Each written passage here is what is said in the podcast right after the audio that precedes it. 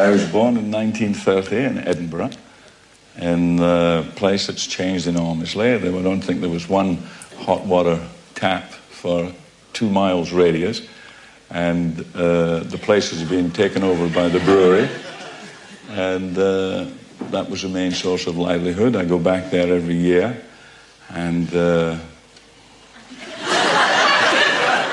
well, I'm thrilled to be here, and. I wouldn't invite you on if I was going to ask you a tedious old question about that spy that you used to play, because I'm not. Except to say this. there was, in the first Bond film, a scene when you were slumbering in your birthday suit and the tousled designer bedclothes with a ghastly old creepy crawly scuttling across you. Remember that spider scene? Oh, yes. Oh, dear. Tell me about that. That must have been terrifying, darling, was it? Well, it's a terrifying admission, Dame Edna, but in actual fact, it was a stuntman.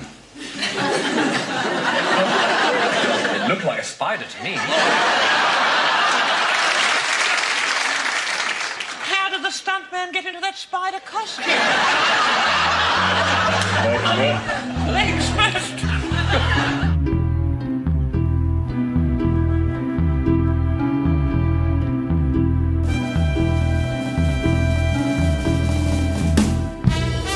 Gehörgang Ihrer Majestät, der deutschsprachige James Bond Podcast mit Neuigkeiten, Reiseberichten und Hintergründen aus der Welt von 007.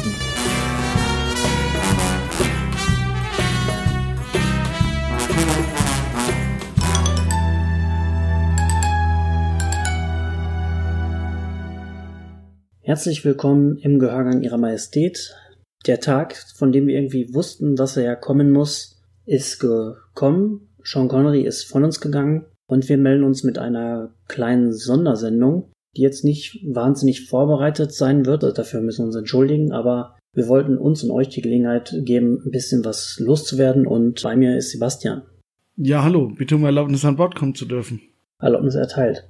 Verbindlichsten Dank. Ja, stimmt, irgendwie wussten wir, dass der Tag kommt und das macht's am Ende aber auch nicht leichter, wenn er dann da ist. Ja, ein Freund schrieb von wegen, ich dachte langsam, er wäre wirklich ein Highlander. Und er hatte so eine, mittlerweile so eine Aura von Unsterblichkeit, die man halt so bekommt, wenn man so ewig da ist, ne?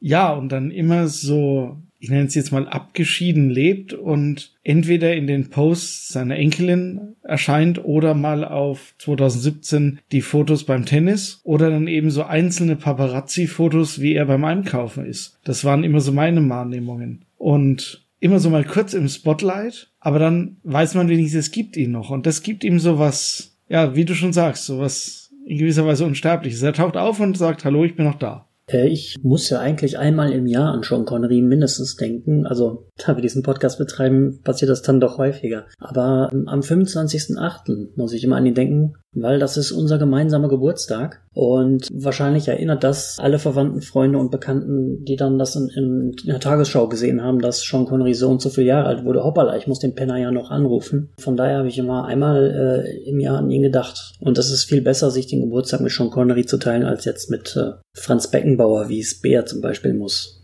Da habt ihr ja eine sehr interessante Melange. Ich habe Freunde, die teilen sich ihren Geburtstag mit weitaus ruhmloseren Personen aus der deutschen Geschichte. Ich sage nur, der berühmteste Deutsche, der Österreicher war und von einem Schweizer gespielt wurde. Also da muss ich sagen, hast du.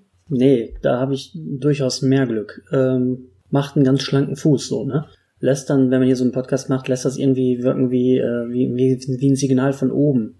Ist es ja auch. Gut, also Sean Connery, was heißt nicht gut? Sean Connery ist äh, gestorben. Wir machen jetzt diese kleine Sondersendung, haben im Vorfeld gefragt, ob jemand von euch sich mit einer Audionachricht beteiligen möchte. Wir haben tatsächlich auch ein paar bekommen. Die werden wir dann die Sendung über einspielen. Wir wollen aber auch denjenigen, die jetzt noch nicht äh, sich beteiligt haben, die Möglichkeit geben, denn warum nicht? Wenn ihr was loswerden müsst, dann nur zu. Wir haben zwei Kontaktmöglichkeiten. Natürlich könnt ihr uns einfach mit eurem Mikro, wenn ihr eins habt, äh, eine Nachricht aufnehmen und die an unsere E-Mail schicken. Wir haben aber auch über unser Podcast-Netzwerk einen Anrufbeantworter. Da könnt ihr einfach drauf quatschen. Ich sag jetzt einfach mal die Nummer. Das ist die 030 20 84 86 83.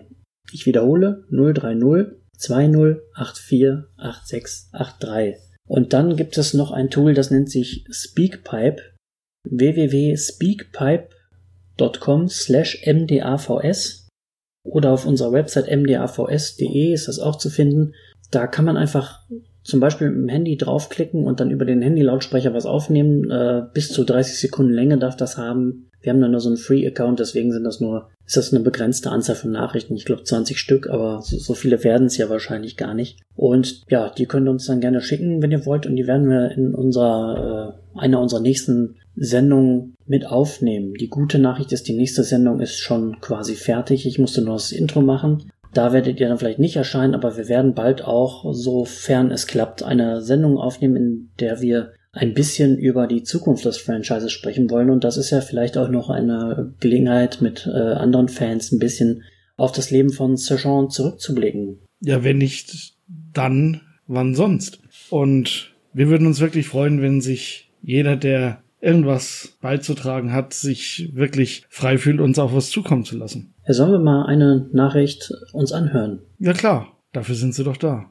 Und zwar hat uns ja deine Schwester was geschickt. Die hat sich ja richtig was von der Seele geredet. Also wir, wir sprechen uns in, in ein paar Minuten wieder. Ja, bis gleich. Hallo, hier ist Susi aus Hannover. Die Nachricht vom Tod von Sean Connery hat mich sehr traurig gemacht und dann merkt man, auch wenn er sicher mit 90 Jahren ein, ein sehr erfülltes Leben hatte und ja, man auch ja gerade auch daran, was er für Filme gemacht hat, sehen kann, dass er sich sicher auch in vielerlei Hinsicht selbst verwirklichen konnte. Man merkt doch, wie, wie es einen beschäftigt, wenn jemand geht, der mit seinen ganzen Filmen einen doch auch so durchs Leben begleitet hat. Und ich habe dann gestern nochmal durch die Filmografie geguckt und mich selber daran erinnert, was mich da so geprägt und beschäftigt hat. Und da waren so viele dabei, an die ich mich erstmal gar nicht mehr erinnert hatte. Und dann sind mit den Titeln auch ganz viele Erinnerungen auch an die Lebensphasen gekommen, in denen man die geschaut hat. Auch später noch alte Filme das erste Mal kennengelernt hat, sowas wie Marnie oder Der Name der Rose zum Beispiel. Highlander hat mich sehr äh, fasziniert als Jugendliche, den fand ich ganz toll und hat mich auch dazu gebracht, das erste Mal so drüber nachzudenken, wie das eigentlich ist, wenn wir nicht mehr sterben würden. Und das war für mich so ein bisschen beruhigend, dass Endlichkeit auch vielleicht ihren Sinn hat. Ja, und in vielerlei Hinsicht war dann Sean Connery wirklich immer sowas wie ein auf seine Weise sehr witziger, schofeliger, ein bisschen Großvater in den Filmen, äh, nicht in den frühen, aber dann in den späteren, den man so, der einen eben, wie gesagt, so ein bisschen begleitet hat und ähm, war ja auch so etwas, was er öfter gemacht hat, ne? diese Rolle als der weise Berater des Helden, des jungen Helden. Und ja, daran hat er mir sehr gut getan, äh, des Öfteren. Und dann verknüpfe ich mit Sean Connery auch noch eine Phase. Ja, da kann vielleicht äh, ja jemand aus dem äh, von den Podcast-Begründern ähm, und äh, Sprechern ähm, selber was dazu sagen, wenn er mag. Eine Phase aus unserer Patchwork-Familie, die für mich ähm, mich eben tatsächlich mit meinem Bruder auch näher zusammengebracht hat. Das fand ich auch sehr schön. Also diese Phase, wo wir zusammen viele der Filme mit Sean Connery geschaut haben. An, ich erinnere mich an Jagd auf Roter Oktober, natürlich auch die Bond-Filme, aber eben auch andere, in denen Sean Connery der Held war. Und ja, das war auch irgendwie eine schöne gemeinsame Beschäftigung, Gesprächsthema, etwas, was uns verbunden hat. Und das hat mich auch sehr gefreut, da gestern mal wieder dran zu denken und an die gemeinsamen Fernsehabende, an die Ausflüge in Videotheken, die man damals noch unternehmen musste, um Filme anzuschauen und so. Und ja, da jetzt bin ich dadurch ein bisschen nostalgisch, aber auch ja, merke auch, dass ich eben wieder an, an diesen großen Schauspieler und Künstler denke, der ja auch durch seinen sehr eigenen Kopf von sich reden gemacht hat, was aber ja auch jetzt nicht keinesfalls unsympathisch ist, im Gegenteil.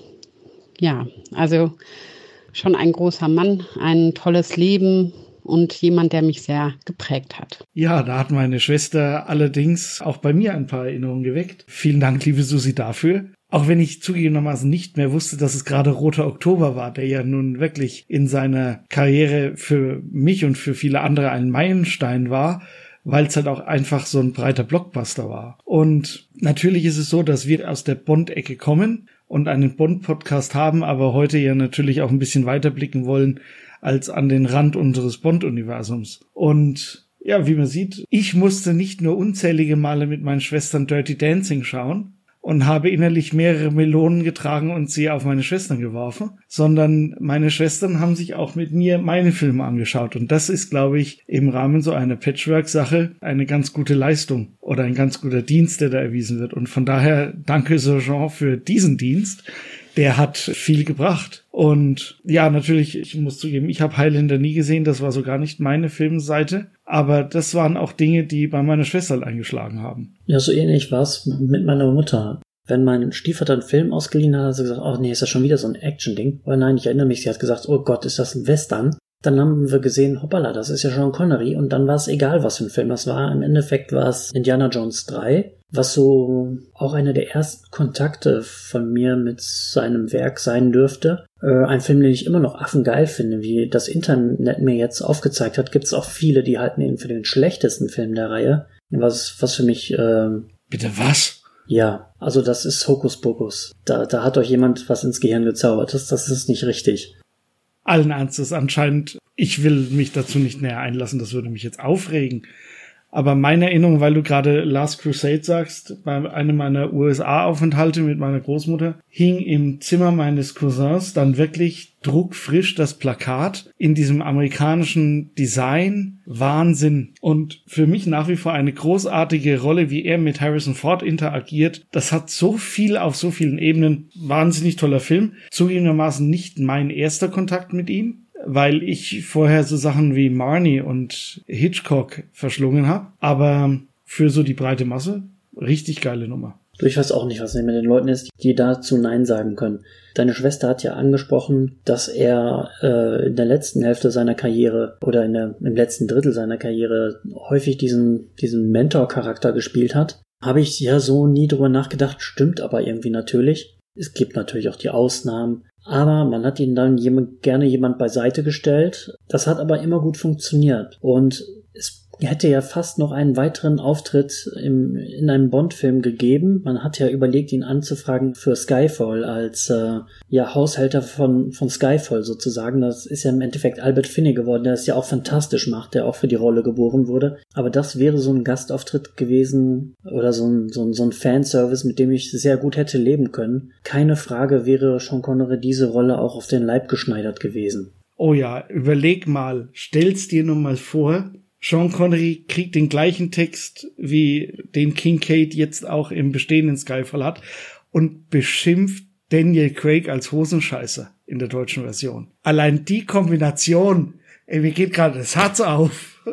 ja, wie gesagt, ich bin kein Fan von Fanservice. Auch wenn man es im, im Bond-Universum versucht, hat das ja nicht immer nur gute Auswirkungen. Siehe Die Another Day. Es hat natürlich wie bei, bei Spectre auch mal äh, ganz schön funktioniert. Aber das Ding, das wäre schon geil geworden. Also es ist auch so geil. Nichts gegen äh, Albert Finney, aber Junge, das hätte ich gefeiert.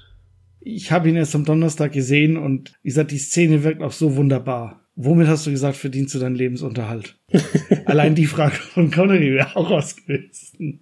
Ja, es gibt natürlich diese zweite Hälfte und ich habe ja irgendwann mal durch Zufall entdeckt Medicine Man. Ja, hast du ja erzählt, dass du den irgendwie auf Video besitzt. Ich habe den noch auf einer VHS und wo ich wirklich sagen muss, dass das war schon ein großer Film und wo ich ja regelmäßig den Soundtrack mir auf Platte auflege, ist das Russlandhaus, wo er auch so mit Michelle Pfeiffer so wunderbar interagiert, aber auch als eigenständiger Charakter so wahnsinnig sich gegen das eigene Land entscheidet einfach Wahnsinn. Also da muss ich sagen, den habe ich mir neulich auch mal wieder angeschaut und den habe ich als Platte, der löst bei mir noch richtig Emotionen aus. Den empfiehlst du? Den habe ich nämlich nie gesehen, weil ich immer dachte, das wäre so eine so eine Art, wie heißt der mit Afrika und dem John Barry Soundtrack?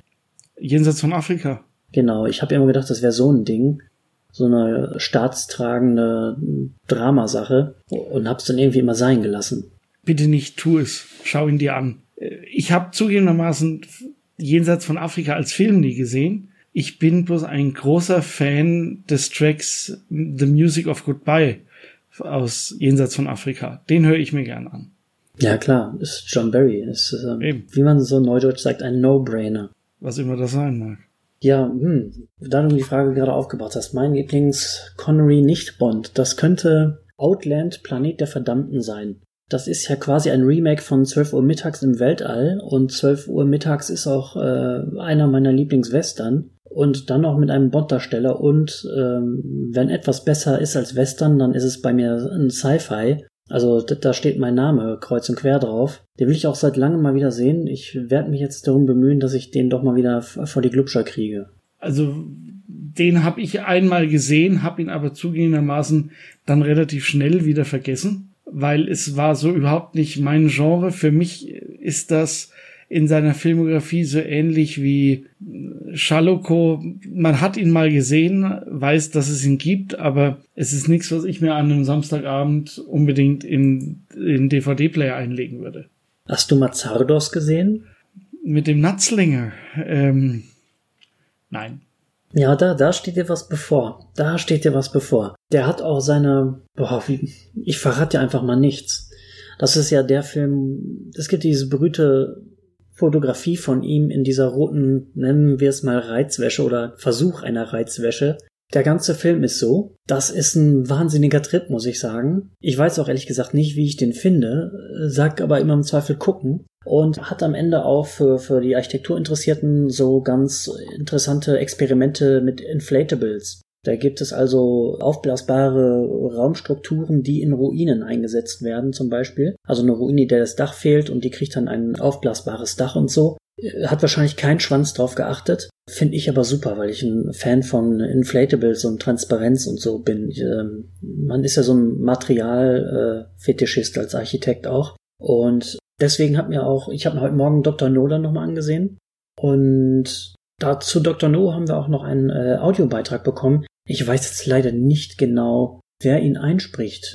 In der Datei, die ich dann runtergeladen habe, steht Nick. Deswegen hoffe ich mal, dass du Nick heißt. Äh, wenn nicht, lass uns gerne wissen, wer du bist. Und wir hören da jetzt mal kurz rein. Bis gleich. Ich bin absolut schockiert, äh, über den Tod von Sean Connery zu hören. Also, das haut mich negativ aus den Socken. Ja. Also er war der Urbond und äh, man muss sich nur Dr. No am Anfang die Szene im Casino anschauen. Und sie sagt alles, was er für Bond war. Also cooler geht's nicht. Cooler geht's einfach nicht. Er war der Beste. Ja, das war der äh, offensichtlich sehr, sehr niedergeschlagene Nick. Und wie gesagt, ich habe mir Dr. No heute auch nochmal angesehen. Wir, wir haben da im Podcast noch gar nicht so drüber gesprochen. Es ist ja kein Geheimnis, dass ich so ein Moormann bin, ne? Äh, schon immer gewesen. Ich äh, habe generell ein Faible für diese Leute, die so Gockel sind, ne? So sei es jetzt ein Bruce Campbell, sei es ein Elvis Presley, das sind so Typen, oder bei Mortal Kombat spiele ich auch Johnny Cage, ihr wisst Bescheid. Ich bin halt immer so ein Gockel-Fan, deswegen halt auch ähm, ein riesen Roger-Fan immer gewesen. Natürlich war der jetzt auch, hatte der ein Herz aus Gold, ist jetzt auch kein Geheimnis mehr. Aber natürlich kenne ich die Connerys auch und äh, guck sie auch. Das ist ja gar keine Frage. Aber mein Lieblings-Connery, ich sag natürlich immer, sag niemals nie, stimmt irgendwo auch. Aber von, von den originalen, offiziellen, ist tatsächlich Dr. No vielleicht mein Liebling. Das mag etwas überraschen, weil er noch so gar nicht bei, bei, der, bei der Formel ist. Und es ist ja auch noch so ein halber äh, Fu Manchu-Film, aber vielleicht ist es genau das, was ich an dem so mag.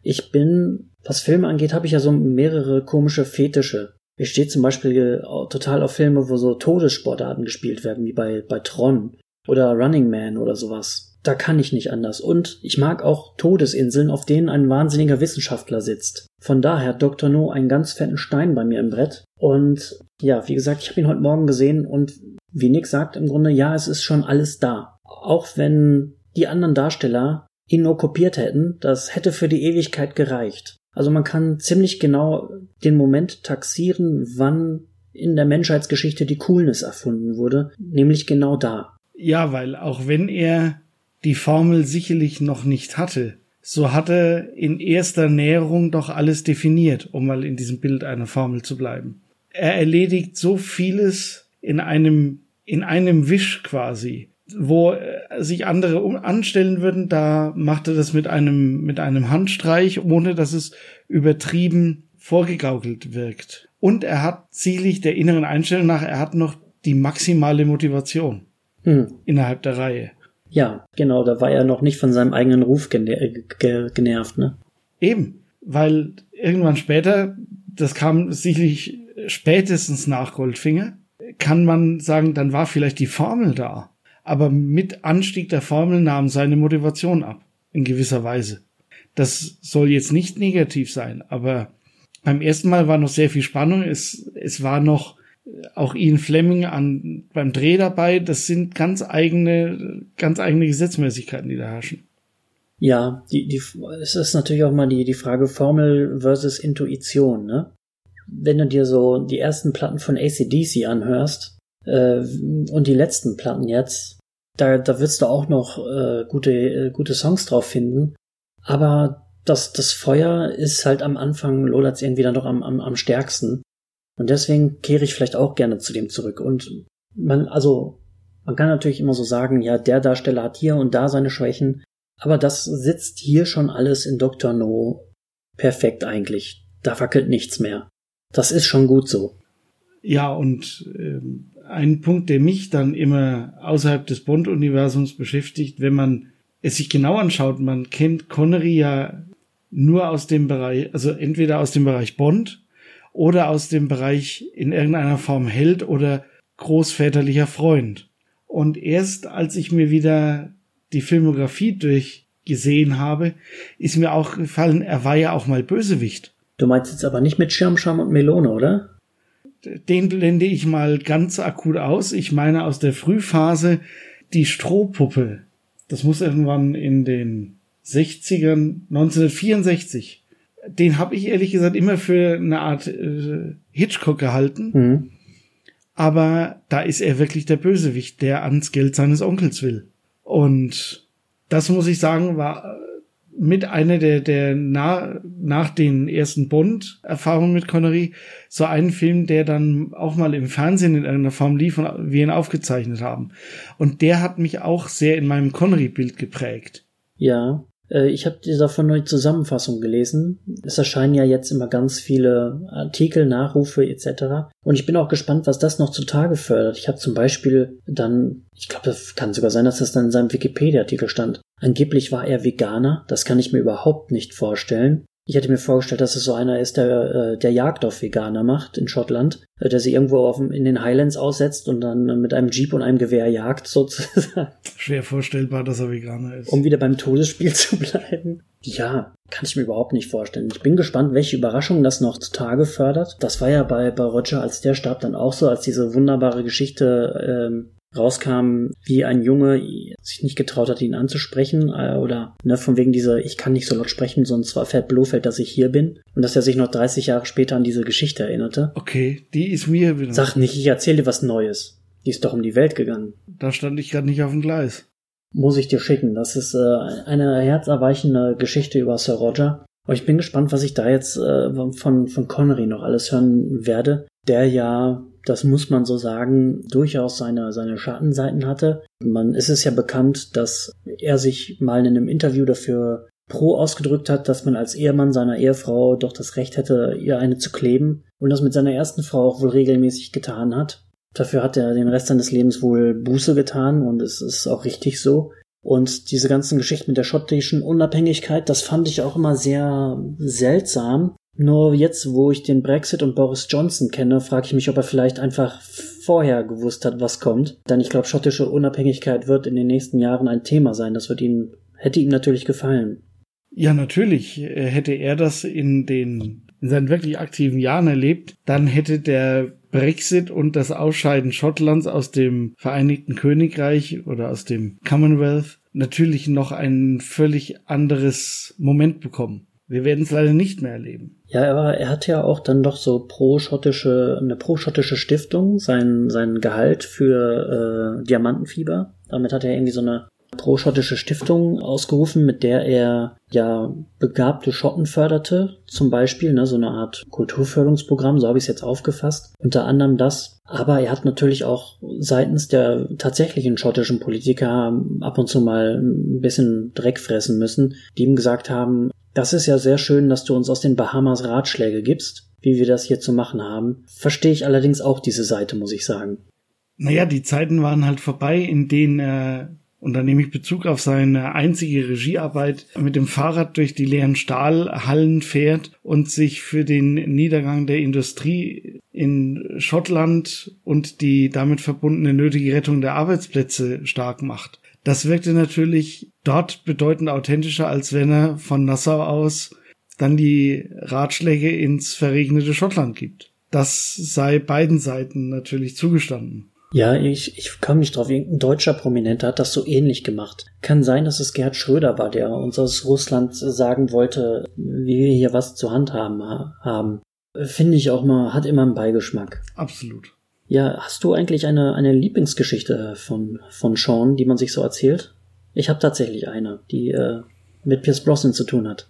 Ja, dann lass mal hören, solange kann ich noch überlegen. Ja, die hat äh, Pierce erzählt, als er im Sommer seinen äh, 25 Jahre Golden Eye Stream gemacht hat. Da hat er erzählt, dass er bei Dreharbeiten zu The World is Not Enough irgendwie nochmal an sein Auto musste, wollte, keine Ahnung, sich eine Jacke holen oder seine Jacke wegbringen oder sowas. Und dann war, stand auf einmal Sean Connery hinter ihm, der wohl einen Setbesuch machte und seine, das erste, was er zu ihm sagte, war nicht, hallo, wie geht's dir? Oder ich finde toll, was du machst, sondern, do they pay you enough? Wie geil. also das liebe Geld immer ein Thema ja, kenne nur die Geschichte und die ist auch sehr verschwommen zugegebenermaßen. Äh, die habe ich aus äh, einem Buch über Jean Connery aus der Heine Filmbibliothek, in der es ein Kapitel gibt über seine angebliche Knauslichkeit, wo der Autor also erzählt, dass Freunde von ihm mit ihm zum Essen waren und er also immer wieder Wein bestellt hat und äh, Essen bestellt hat und dies und jenes und dann in streng schottischer Manier die Rechnung am Ende bezahlt hat und dann alle gedacht haben, sie seien eingeladen und er danach sich Zettel und Stift nahm und die Rechnung sauber aufgegliedert hat, wer was gegessen hat und wer was zu zahlen hat anteilig. Das ist wirklich so ein Cartoon-Schotte gewesen, ne? Irgendwie schon, irgendwie schon. Aber das ergibt ja auch ein Gesamtbild und jeder von uns hat irgendwie so Eigenheiten, die man halt nur kanalisieren muss. Aber wie gesagt, das ist so spontan die einzige Geschichte, die mir so einfällt, wo ich immer innerlich schmunzeln muss. Das sind haufenweise, also Anekdoten, gerade aus dem Studium, als dann so das Internet aufkam, für uns auch in der Breite und man sich sehr viele Sachen anschauen konnte und es sehr viel einfach im Internet zu entdecken gab. Erinnere mich immer wieder gern, es gab einen Anrufbeantworterspruch, in dem ein, ich sag jetzt mal, Saturday Night Live entlehnter schottischer Akzent Connery nachmachte, mit den schönen Worten, This is Sean. Mark's not here. Ruth's not here either. Oh my God, I'm the last one here. Goodbye. und den hatten wirklich ein Freund und unsere WG als Ansage eine Zeit lang, bis wir gemerkt haben, darauf spricht dir keiner was aufs Band. Ja, sowas ähnliches hatte ich auch mal. Also nicht so cool, sondern noch viel dümmer. Ich kann mich gar nicht mehr so richtig erinnern, was es ist. Ich habe da irgendeinen Namen auf meinen. Ich habe einen falschen Namen auf meinen Anrufbeantworter gesprochen, weil ich nicht wollte, dass die Leute mir da was hinterlassen haben. Und der war sehr blöd, der Name. Ich komme noch nicht mehr drauf. Ja. Wir haben aber auch eine Nachricht bekommen, die eigentlich ganz gut dazu passt, äh, von einem Kollegen aus unserem Podcast-Netzwerk, Martin vom Podcast Zimmerlautstärke, hat uns eine kleine Nachricht geschickt. Da hören wir doch mal rein. Ja, dann lass mal hören. Ja, der Martin von der Zimmerlautstärke hier. Hallo. Ich beginne mit einem Zitat. Do you expect me to talk? No, Mr. Bond, I expect you to die. Jetzt hat dieser gottverdammte Goldfinger zum Schluss doch noch recht behalten. Und obwohl jetzt Sean Connery mal 90 Jahre geschafft hat, was er echt schon krass ist, und er zuletzt auf den Bahamas wohl gelebt hat, hat es mich heute doch ziemlich traurig gemacht, davon zu hören, dass er verstorben ist. Ähm, für mich der, einer der allerbesten James Bond Filme ist äh, Thunderball. Ich habe den Film bestimmt 20 Mal schon gesehen und für mich war Sean Connery dann immer schon der einzig wahre James Bond. Ich möchte gerade äh, an der Stelle nochmal einen kleinen Hinweis geben. Aber ich habe öfter und auch dann auch trotz diesem traurigen Anlass auch mal herzlich gelacht über Saturday Night Live und vor allem über deren Format Celebrity Jeopardy, wo Sean Connery, natürlich nicht der echte, aber Sean Connery kommt drin vor, äh, häufig einen Gastauftritt hat. Und wenn man vielleicht doch was Schönes noch machen will heute, dann sollte man sich doch einfach mal vielleicht bei YouTube Saturday Night Live raussuchen, Celebrity Jeopardy und sich da einfach mal freuen über Sean Connery. Und von daher Ruhe in Frieden, Sean. Und bis dann. Ja, vielen Dank, Martin. Komischerweise, obwohl es nicht wirklich Sean Connery ist, hast du komplett recht. Diese Saturday Night Live Sachen, finde ich, sind offizieller Teil seines Werkes. Die muss man gesehen haben. Und wer nicht einmal eine Phase in seinem Leben hatte, wo er oder sie sich wie ein Verrückter diese Clips reinzieht, hat echt nicht gelebt. Die sind wahnsinnig gut. Das sind so richtige Standards in gewissen, zumindest bei uns in, im Freundeskreis geworden. Wie ich vorhin schon erzählt habe, wenn er dann so ganz trocken sagt, I'll take the penis mightier for 400. dann wird das nie jemand vergessen, der es mal gehört hat. Und wir hatten damals den Vorteil, wir haben es nur gehört und haben es nicht gesehen. Mhm. Weil ich muss jetzt mal sagen, der, wenn man das Gesicht des Darstellers dazu sieht und seine Impression von Connery, dann verliert der Sketch fast schon. Wenn man den wirklich nur Audio hat, dann wirkt der viel, viel besser. Ja, ähm, man, man hat zur Erklärung, das war ja, waren ja diese Auftritte von Sean Connery in Anführungszeichen bei, bei Jeopardy, wo man dann auch diese Kategorien gezeigt bekommt und irgendwann wusste man, wie der Hase läuft. Er wird aufgrund seines Akzents eine dieser Kategorien so aussprechen, dass sie eine Zweideutigkeit oder eigentlich eine Eindeutigkeit ergeben. Und man konnte es aber nicht voraussagen. Und damit haben sie mich auch jedes Mal gekriegt. Zum Beispiel irgendwie Horseman war irgendwie Horseman. Äh, fantastisch. Ja, großartig. Großartig. Da, da kann man ruhig auch mal auf äh, Kosten von Sean äh, ein bisschen drüber lachen.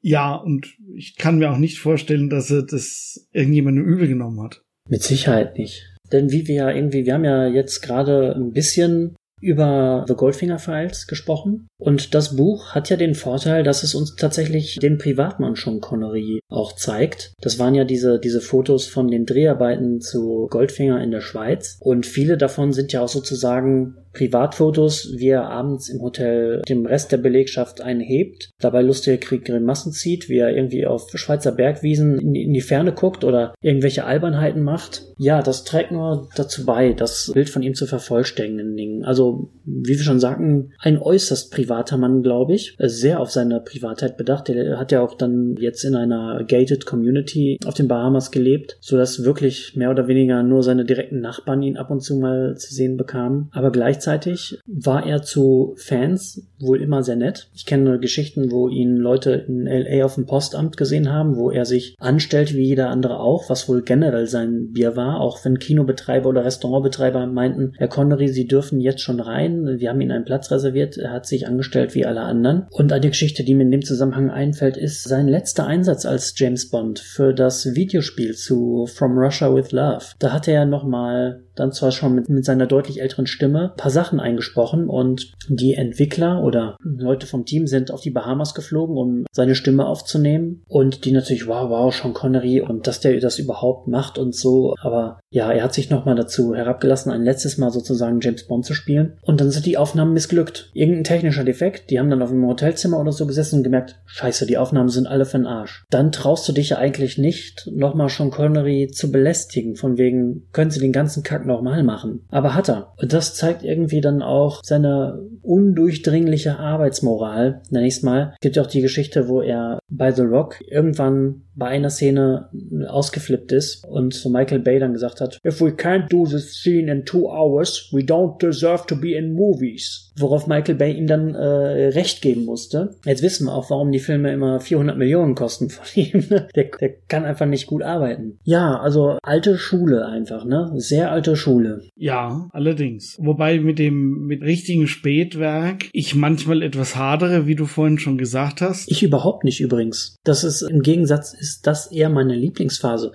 Ich habe jetzt auch einen Trashfilm-Podcast, das mag daher begründet sein, aber ich habe zum Beispiel überhaupt kein Problem mit Liga der außergewöhnlichen Gentlemen. Den finde ich ziemlich spitze. Ich mag auch den Comic sehr, den ich für einen der besten Comics überhaupt halte, von Alan Moore, absolute Empfehlung. Ist ehrlich gesagt auch tausendmal besser als der Film, aber ich gucke den Film auch sau gerne und ich wünschte mir, er hätte tatsächlich mal in dem Alter einen Alan Quatermain Film gedreht. Okay.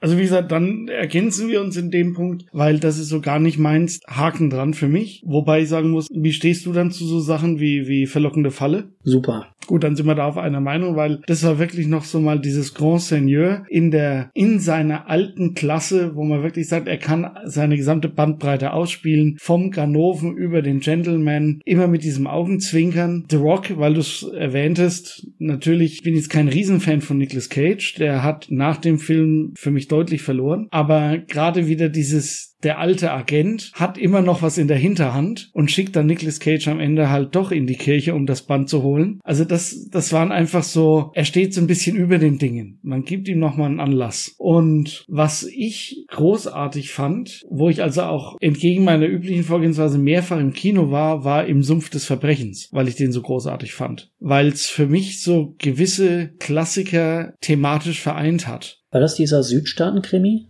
Genau. Ja, der ist gut. Ich habe ihn nur einmal gesehen, nicht wie du, aber das ist eigentlich einer der Filme des Genres, ne? Ja. Der einem auch so ein bisschen, der geht einem nicht einfach die Kehle runter. Ne? Nee.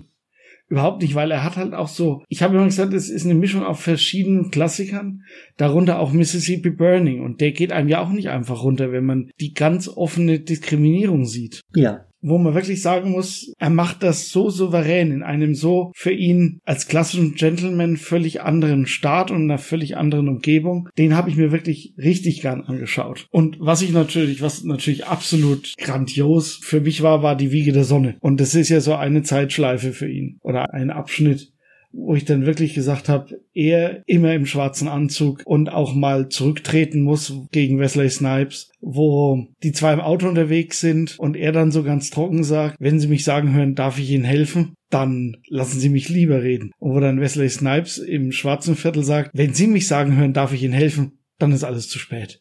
Also, wo man wirklich sagen muss, die weibliche Hauptdarstellerin. Tia Career, ja doch. Kurzes, kurzer Beitrag oder Einwurf zur Tia Career. In meinem anderen Podcast, wenn ich da Gäste habe, habe ich so einen Fragebogen. Und eine Frage ist, wer war dein erster Celebrity Crush? Und fast alle Jungs meiner, meines Alters sagen Tier Career Wayne's World. Die hat jeder eigentlich auf dem Zettel. Ich habe Wayne's World nur zur Hälfte gesehen, dann habe ich abgebrochen, weil es mir zu doof war. Von daher, sie hat eine Berechtigung, aber nicht durch den Film. Ja, also ähm, wir stellen fest, es gab sehr, sehr viel mit ihm in sehr, sehr vielen Genres über sehr, sehr lange Zeit, mit den unterschiedlichsten Erinnerungen. Ich meine, ich zitiere heute noch mit einem sehr guten Freund regelmäßig Roter Oktober, aber dann gab's und daher kommt für mich der feststehende Begriff des glaubhaften Dementis, den Film aus 82 Flammen am Horizont, wo er also in Saudi-Arabien mit Scheichs agiert und als Nachrichtenreporter da aktiv ist, wo dann gleichzeitig eine Terroristengruppe auch noch aktiv ist. Äh, hast du den gesehen? Nee, nee, ich habe tatsächlich eher so da meine Lücken, was Connery angeht. Also, ich habe viele Connery-Lücken. Es gibt ja bei Bond-Schauspielern so ein bisschen den Fluch, dass du dann die Filmografie guckst und die haben wahnsinnig viel gemacht, aber du kennst da ganz viel von nicht. Und bei Connery ist das auch ein bisschen so. Vieles, was der noch in den 60ern und 70ern gemacht hat, ist jetzt eher so unbekannt. Also viele Sachen aus dem Wikipedia-Eintrag, den ich mir natürlich vorher durchgelesen habe, Asche auf mein Haupt, dass, dass wir jetzt nicht weiter vorbereitet sind. Aber vieles davon kannte ich überhaupt nicht. Oder wenn man ehrlich ist, auch Robin and Marion.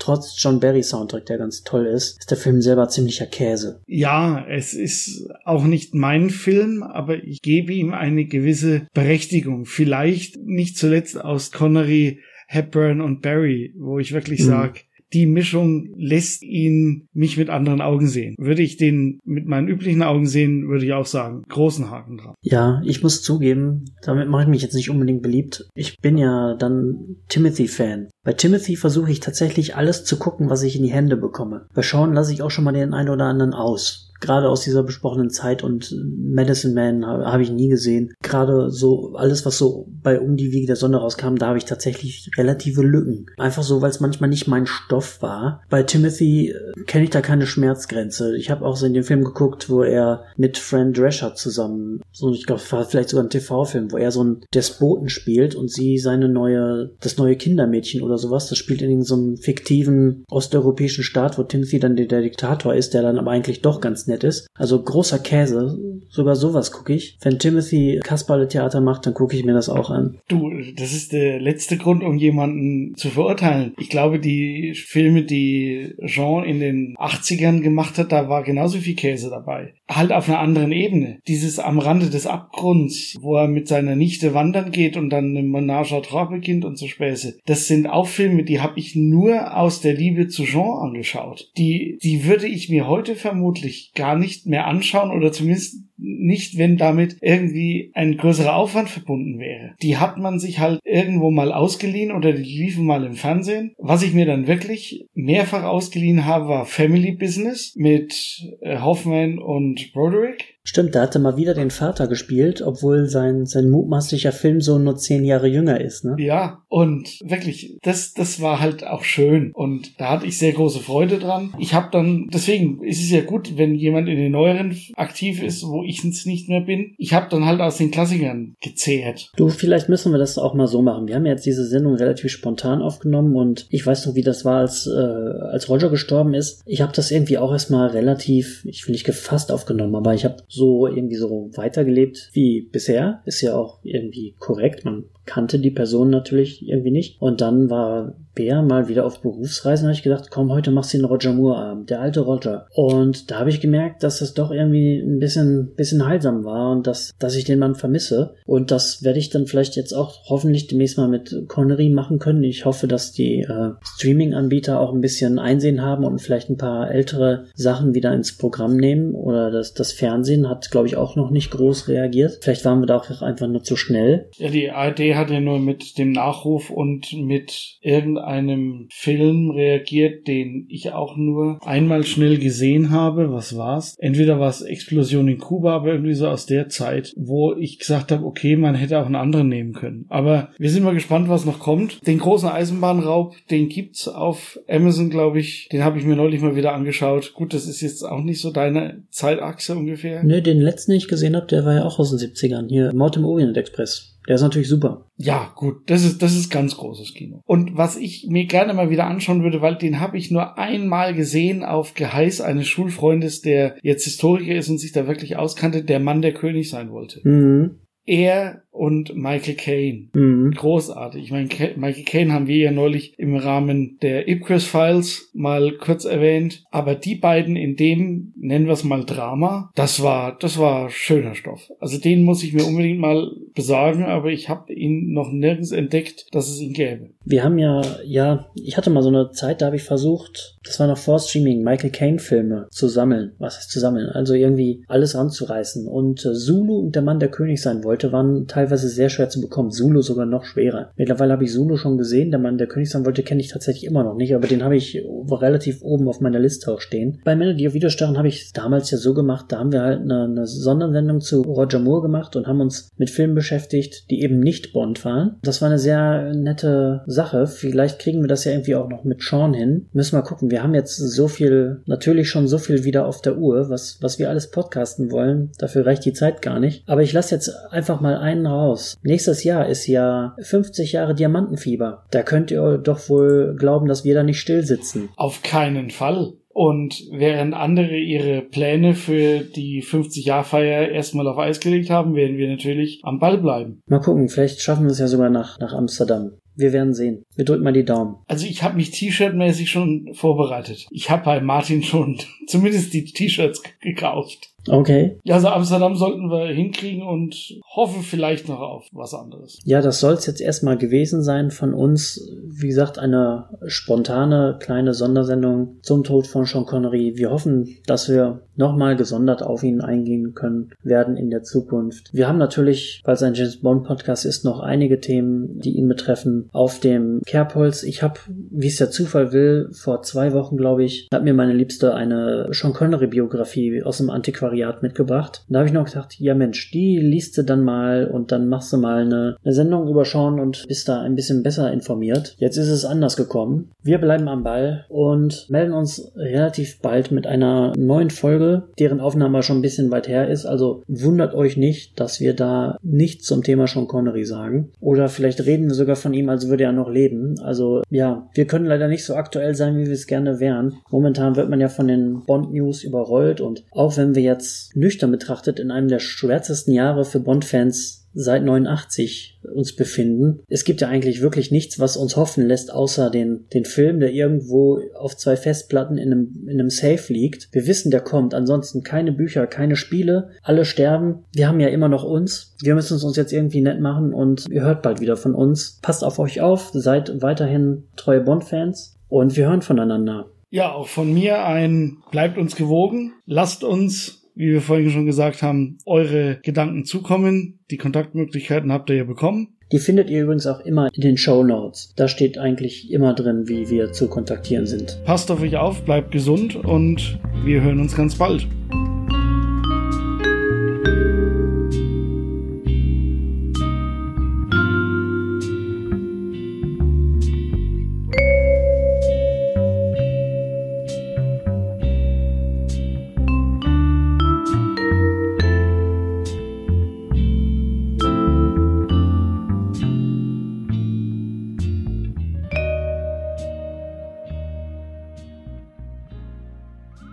Dieser Podcast ist Teil des Podcast-Netzwerks dbpdw.